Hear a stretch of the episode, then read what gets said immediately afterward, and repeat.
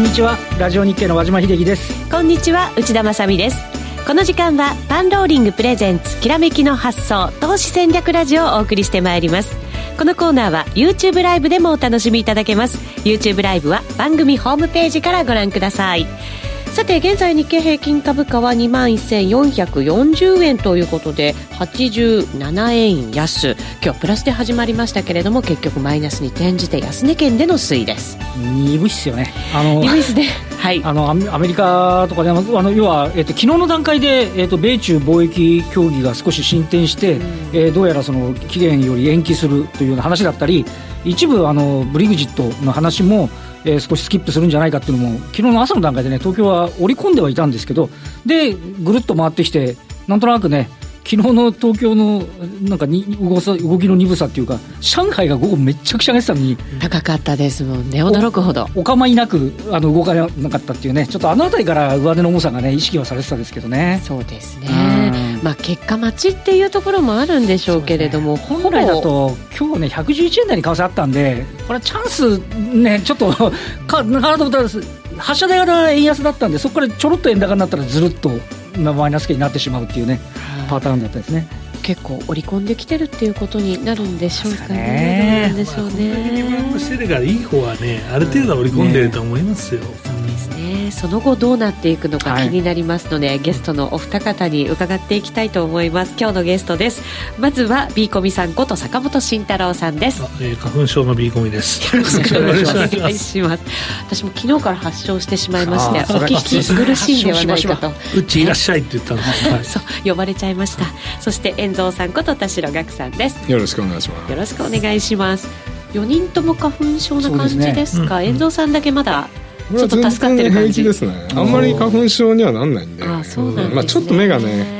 ちょっとかゆいかなぐらいですね。うん昨日からね、なんか一気に暖かくなった感ありますからね。鼻声だ、花粉症。累積して突然来るっていうのがね、花粉症ですからね。初年度は特に気をつけてください。はい。はい。頑張ります。はい。それでは番組の前にお知らせです。きらめきの発想でもおなじみの大岩川源太さんのセミナー、源太の投資カレンダーの使い方、考え方が3月23日土曜日に開催されます。2月10、えー、2019年の4月から12月までのマーケットの基礎的な考え方、特に夏に向けて注意すべき銘柄、投資カレンダーで見る攻め時、守り時を集中的にお伝えいたします。また、同じく3月23日に東京ニューヨークでファンド運用業務に長年携わっていた日経オプション売り坊さんの年率20%を長期的に稼ぐ日経225オプション入門セミナーも開催されます。日経オプション売り坊さんはえー、昨年12月のきらめきの発想にもご出演いただきまして、見事年末にかけての1万9000円への下落を予想されていました。今回のセミナーでは日経オプショントレードに必要なファイナンシャルリテラシーと題して、長期に安定的な収益を担う戦略の概要、さらに順調に値段を戻している日本の株式市場ですが、今後は荒れる展開も予想されているそうですので、そのポイントについてもお話しいただく予定です。どちらも番組ホームページからご確認ください。それでは進めていきましょう。このコーナーは投資専門出版社として投資戦略フェアを主催するパンローリングの提供でお送りします。さあ、それではまずは和島さんに今日の株式相場についてお話を伺っていきます。そうですね。あの、今日の日経平均の高値は2万1600等円。あの、外部環境で少し、えー、アメリカの方も、まあ、ちょ伸び悩んだとはいえね、あの、しっかりで帰ってきて、えー、アメリカの方はね、ちょっと、次の今晩のパウエルさんの議会証言をね、気にするような動きではありましたけど、朝はね、あの、順当にスタートして、これ2万1600等円、あの、去年10月からあ12月までの下げ幅のえー、取引時間中ベースの半値戻りっていうのは2万1690円ぐらいなんですけど、はい。ちょっとそこまでね、届いてないという状況。その手前で押し戻されちゃった感じなんですね。そうなんですね。で、ちなみに、年初からの上昇率なんですけど、あの、えー、上海総合は昨日の段階で18.7%。18.7。はい、ハンセンで12%、うん、で、ニューヨークダウも12%、うん、で、ナスダックが14%ぐらいなんですけど、日経平均は7.5。おお全然違う。そうなんですよ。で、えっ、ー、と、上海が昨日、えっ、ー、と、5.6%の上昇になって、あの、これ1月3日が取引時間中としては直近安値なんですけど、そこからの、下からの上昇率って約2割。いわゆるそのブルソバ入りみたいな話になってきていて、ちなみに、えー、日経平均の安値は12月25日の19,155円。ここからの2割上昇っていうのは、22,986円までいく計算なんですよね。だから、いかにもアメリカと比べて、アメリカは下げ幅の8割戻してますし、日経平均は半値戻れてないし、ちょっとやっぱりね、その、米中を気にしつつ、えっ、ー、と、日中のところの企業業績がちょっと悪化の要因みたいな部分で、はい。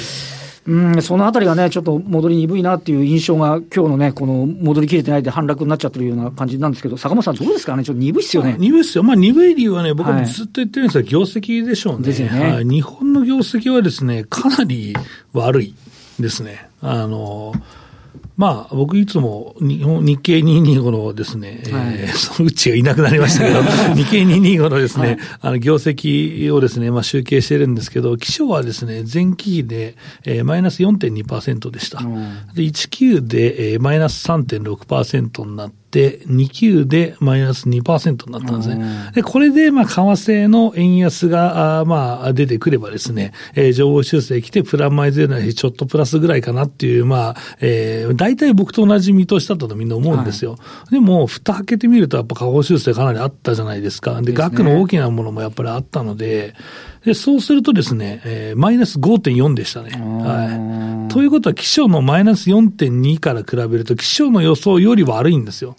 で、気象の予想は保守的だよと言ってましたよね。よねはいはい、まず為替がその頃105円前提で、えー、まあ、業績組んでるとか多かったので、でそれで情報修正あるだとみんな思ったところで、まあ、一点ですね、えー、3級で下方修正してしまったと、えー、いうのはですね、やっぱりネガティブだし、えー、まあ、アメリカとかもまあ、ちょっと伸びは鈍化すると見ては、見られてはいますけれど、マイナスではないですから、はい、前年比でね、えー、だったら日本買う必要ないよねってなるのは当然わかりますね。だからまあ今の日本の戻りは、えー、まあ、あ世界的に株価が戻ってる中で、ただ戻ってるだけでしょうと。だからまあ僕がずっと去年の10月、11月から言ってる上値が重いっていうのと、うん、まあそのままじゃないっていう。だから、日本だけずっとそのマイナスで下がっていくっていうのはさすがにないので、まあ世界に引きずられて、えー、ある程度ね、えー、まあパフォーマンスが出るものの置いていかれると。えー、まあこれはそのまま当たってるんじゃないかなと思ってますけどね。うん、これ、米中のその通商交渉が、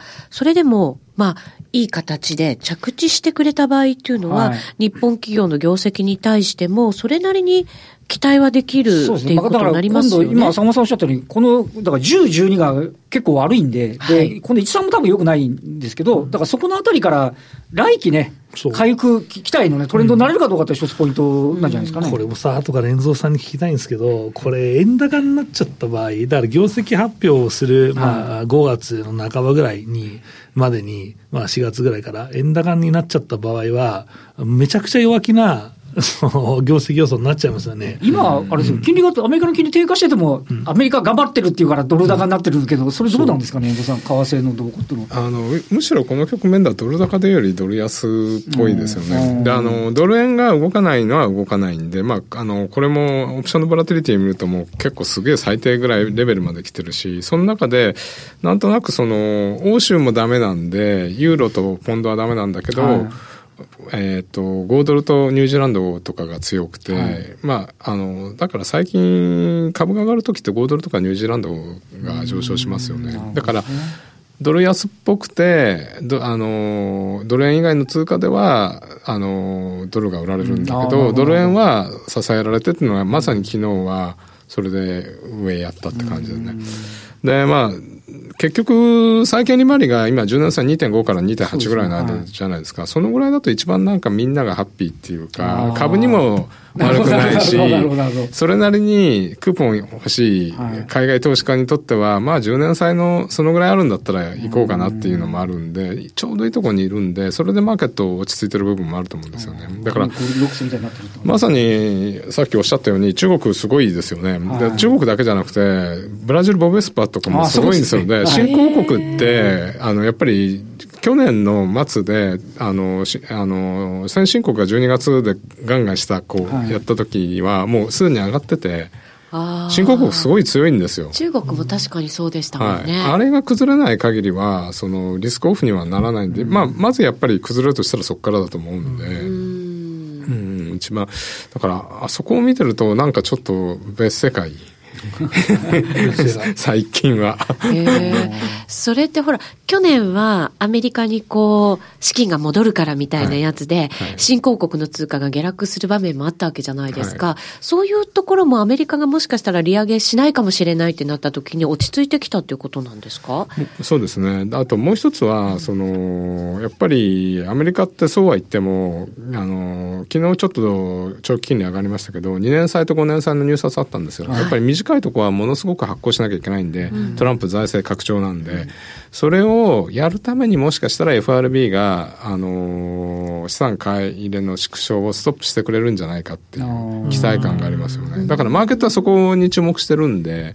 それがあると、あの、少なくとも株をぶち、まあもうぶち上がってますけど、ぶち上げる力はなくても、僕は下値はサポートする力はあるかなと思ったんで、したら、下値サポートどころかみたいな感じになっちゃいましたね。だから、うまく金利が落ちてくれたところで、やっぱり資金の循環がそっちの方にも、あの、新興国にも行き、株にも行きみたいな感じになって、なのがこの年初の上げじゃないかなと思うんですけどね。なるほどね。うん、日本もね、まあ、それでも戻り試してっていう、うね、今のところちょっとこう上値重くなってきて、替えの外みたいになっちゃってますけど、そうするとそういう状態で世界ではまだ続くものなんですか？どうなんですか、うん、でもそうは言っても、やっぱりここからさらにね、やっぱり日経平均弱いし、うん、じゃあ本当に中国と合意してある程度貿易が戻ってきてっていうことになった場合、やっぱり割となんとなく、まあ、上値がさらにぶち上げなくても、下値は僕硬くなってきてるんじゃないかなと思うんですよね。だからもう、要は12月の時に最悪を織り込んだわけでしょ ?12 月25日が日本株は。で、為替は1月3日に最悪を織り込んだんで、とりあえず下2回試したんで、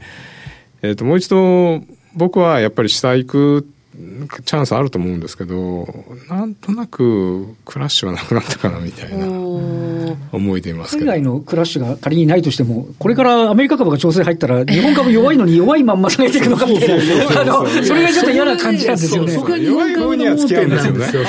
いやもうそれもしょうがないですよね。だってもう、そういう業績だし、まあ、株業績で動くしっていう形になってるじゃないですか。うんだし、まあ僕はもう弱気転換をずっとしてるんですけど、まあいつもともう違うよっていう話をしていて、もうすでに違ってるとこは出てますよね。うん、だってアメリカと世界株はこれだけリバウンドしてて、日本株がついていけないんだったら、普通に今まで通りおしめでリバウンドがいいやってしても、まあ変な銘柄使わないと戻ってないし、ね、やられてることだってあるわけじゃないですか。だから、まあ、1万9000、2万円割れで走ってから、まあ買いたい人はそこでリバウンドトレすればと、その代わりポジションは多く取らないようにしましょうと。いつもはとりあえず突っ込んでいてお祈りしときゃなんとかなるよというパターンだけど、もうそうじゃないよねと。まあそこは、まあ米国の業績の伸びが、もう限界値を迎えていて、まあ同じスピードでは伸びない。まあ半分ぐらい多分なるでしょう、よくても。だし、まあ今年はひょっとして持つかもしれないと言われている景気も、まあどっかで折れるかもしれないし、となると、なかなか買う理由ないよね。コメントもね、買う理由ってないよねって書いてるけど、なぜ日本株に期待してるのかわからないって 書いてるけど、いや、僕もまあそう思ってるけどね。うん。そうすると、じゃあ、今度はアメリカがその業績に対して、ちょっとやっぱりこう、えっ、ー、と、不信感みたいなものっていうのは出てくるタイミングが来るってことですかね。うん、ね今回は、まあ、不信感が多分もうあったと思うんですよ。あの、今期19、米国1913が月じゃないですか。もうここから前年度期で、まあ、伸びが鈍化するっていうのはもうイメージできてたわけなので、なので、そこをどう見るか。で、まあ、金利が下がったりして、外部環境が良くなったから、まあ、リバウンドしたっていうのを踏み上げ含めてっていうのもあると思うんですけど、はい、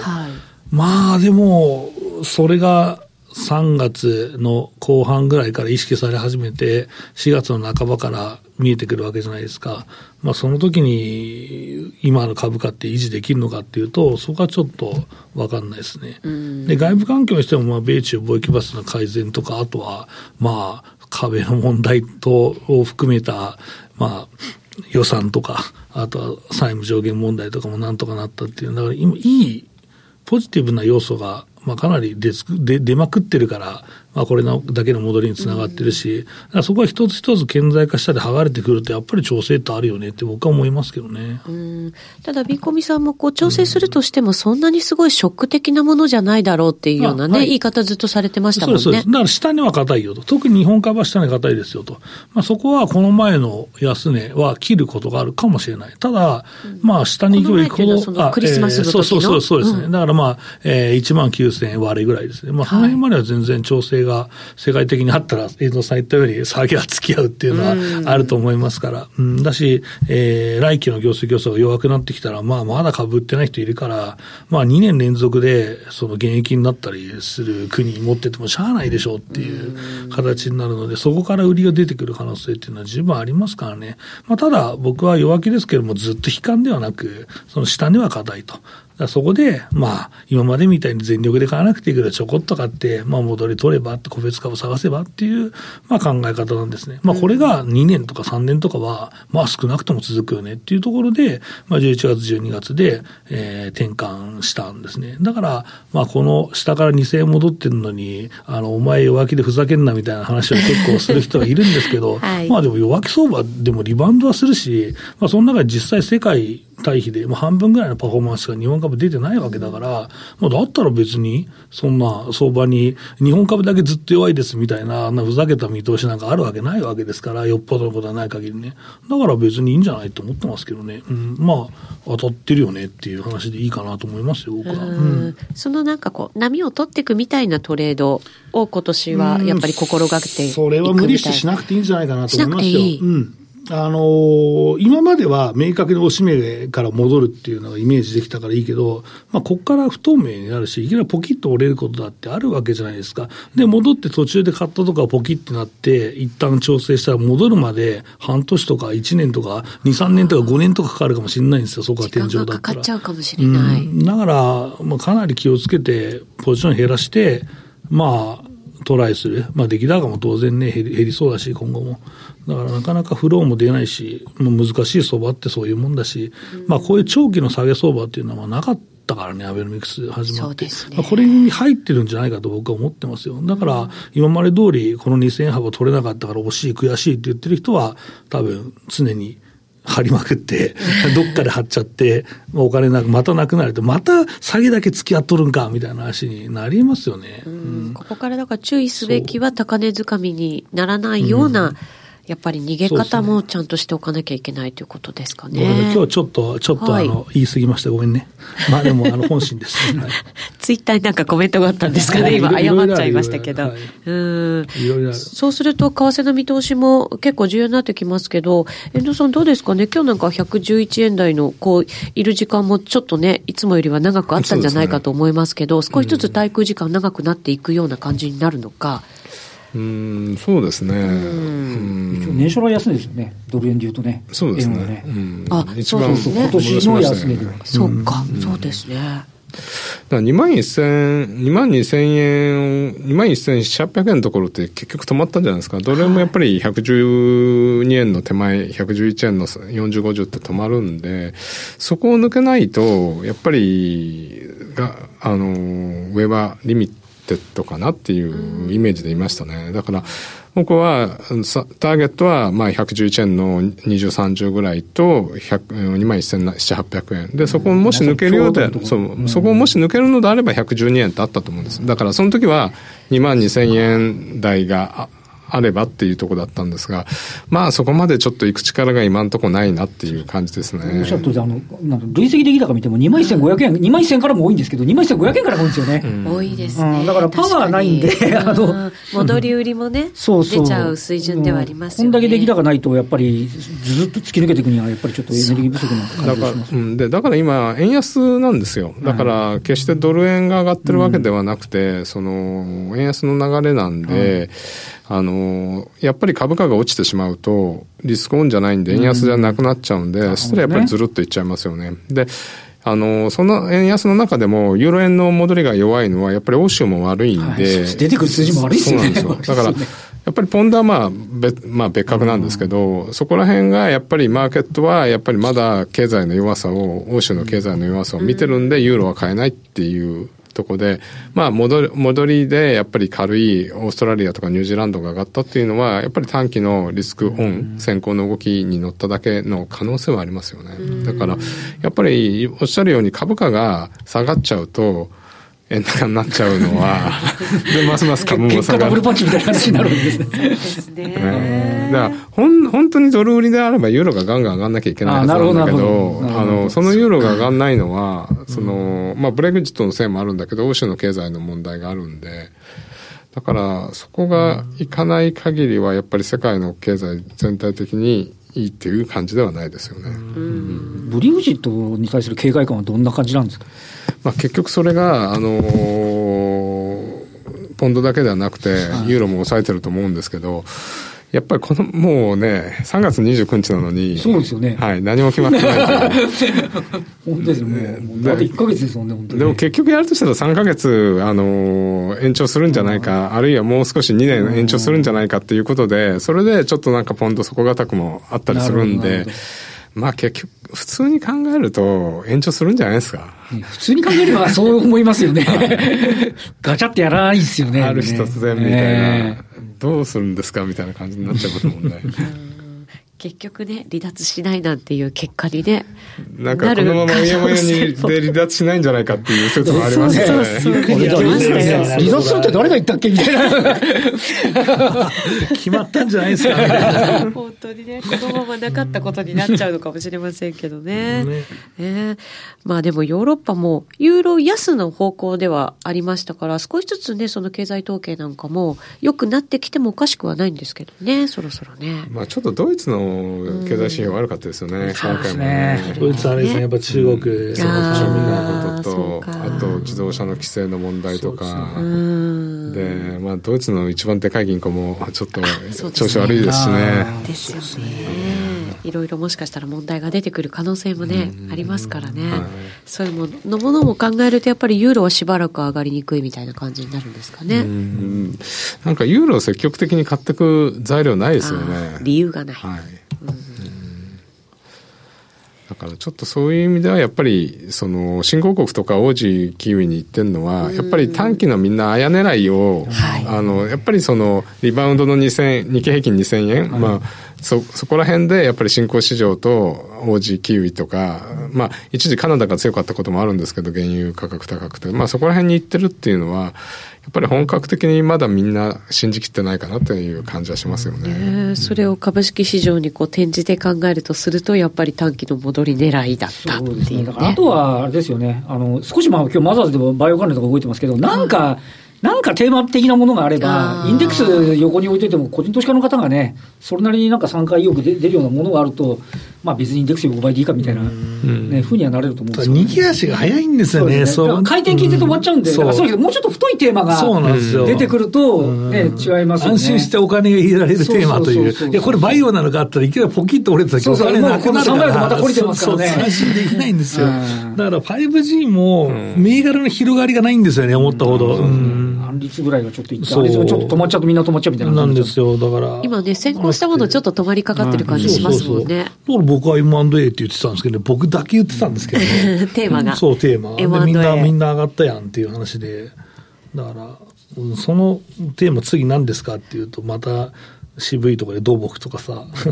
土木？土木とか言いたいと思ってる。あ、とかね、あの、そうそうそう。カジマとかすごいいいね。いや、受注がめちゃくちゃいいでしょ、土木の。いや、残念すごいよ。誰も見てなかったら、業績悪いから見てなかったら、意外にもそこ入れ感して戻し始めてるんですよ、ね、そうそうそうあのね、多分このだけ受注が溜まってったら、多分単価上がってくるはずなんで、だから聞いてくるよ、多分。だってそこら中工事してんじゃないですか。そう。そうですね。いや、すごいよ。本当にそこら中なんですよね。うちの近くも結構すごいです。オリンピック後もありますからね。あるあるある。引き続きね、っていうことですよね。国土強靭化と災害ですよ。そうそうそう。あの、熊谷組のチャートをね、見たらですよ。12月の下げ無視だから。すごいよ。すごいよ。うん。やっぱりじゃあそういうこう大きなテーマに乗って、なかなか下がらないところだけど、だからその個別の選別ピックはちょっと効くんじゃないかと思うんですけどね。そうですね。そういうところから少しずつね、なんとなく波及効果があって、っていうふうになればね、またいいかもしれないですけど。個人投資家聞いた瞬間に、これいいねと思わない銘柄でいいのを探してる と思う。もうそれは僕のライフワークだからね。なるほどね。そうすると人よりもちょっとだけ先にね、注目できるのかもしれませんけどね。さて、えー、ビーコミさんこと坂本慎太郎さんと、遠蔵さんこと田代岳さんによる月例講義の2019年3月号の受付が開始されたということです。ファンダメンタルズ分析を用いての市場分析、具体的な銘柄選択、20銘柄バスケットの組み入れなど、毎月3時間を超える情報満載の講義となっています。今月のポイントは？今月のポイントは、はい、まあそうですね、高いとこ買いすぎないようにっていうのと、あとは、えー、なぜ、えー、まあその、米国のですね、えー、まあ、なんだろう、金利に対する姿勢というんですかね、FRB の姿勢が変わったかっていうのを先月、えー、分析したんですけど、はい、まあ、それの深掘りと、あとは決算が出たので、はい、まあ、そこの分析を深く掘るのと、うん、あとは個別銘柄の検証をやっていきたいなと思いますね。は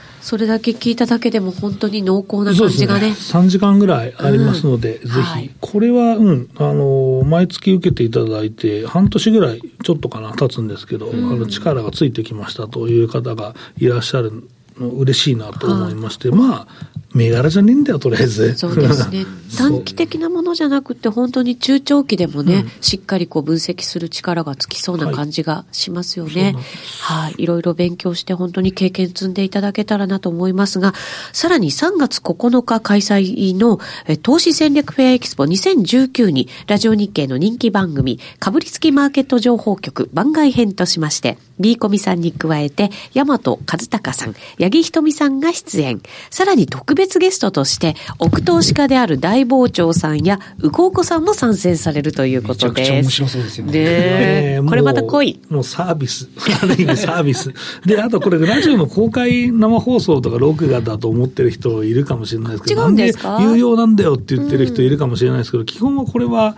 あの、まあ、クローズの放送であるし、クローズのイベントであるし、もうなんか、どうせお金払ってもらうなら学んでもらおうと思って、おまけを大量につけました。おすごい山本さんの、おまあ、そのコンテンツ、まあ、10番勝負というコンテンツと、うん、あとは、えー、IR フェアの歩き方っていう、僕の、ボエンゾさんがやってる会社で売ってる、まあ、超人気コンテンツがあるんですけど、それをもう全部開放したのと、はい、これもご好評いただいた。あとは、えー、大傍聴さんにね、切り込みます。質問しまくって、あとは、えー、まあ、過去に売買した銘柄に、なんでこの銘柄売ったのとか、なんで買ったのだからそのヒント満載です。はい、ぜひね、お申し込みいただけたらなと思いますね。もうちょっと残席も少なくなってきましたので、ぜひ。そうですね。ラジオでは聞くことのできないコンテンツになりそうですからね。はい、ぜひ皆さん現地に足を運んでいただいてご参加いただきたいと思います。参加いただくとたくさんの特典が本当に盛りだくさんでついてきますので、そちらもお楽しみになさっていただければと思います。さて、東京市場間もなく大引けということになります。和島さん、日経平均とかどうですかね？今91円安、ね、91円安、はい、今日の安値圏での大引けということになりそうですね。この後も延長戦ありますので引き続き YouTube ライブでご覧になっていただきたいと思いますラジオの前の皆さんとはそろそろお別れとなりますこのコーナーは投資専門出版社として投資戦略フェアを主催するパンローリングの提供でお送りしました。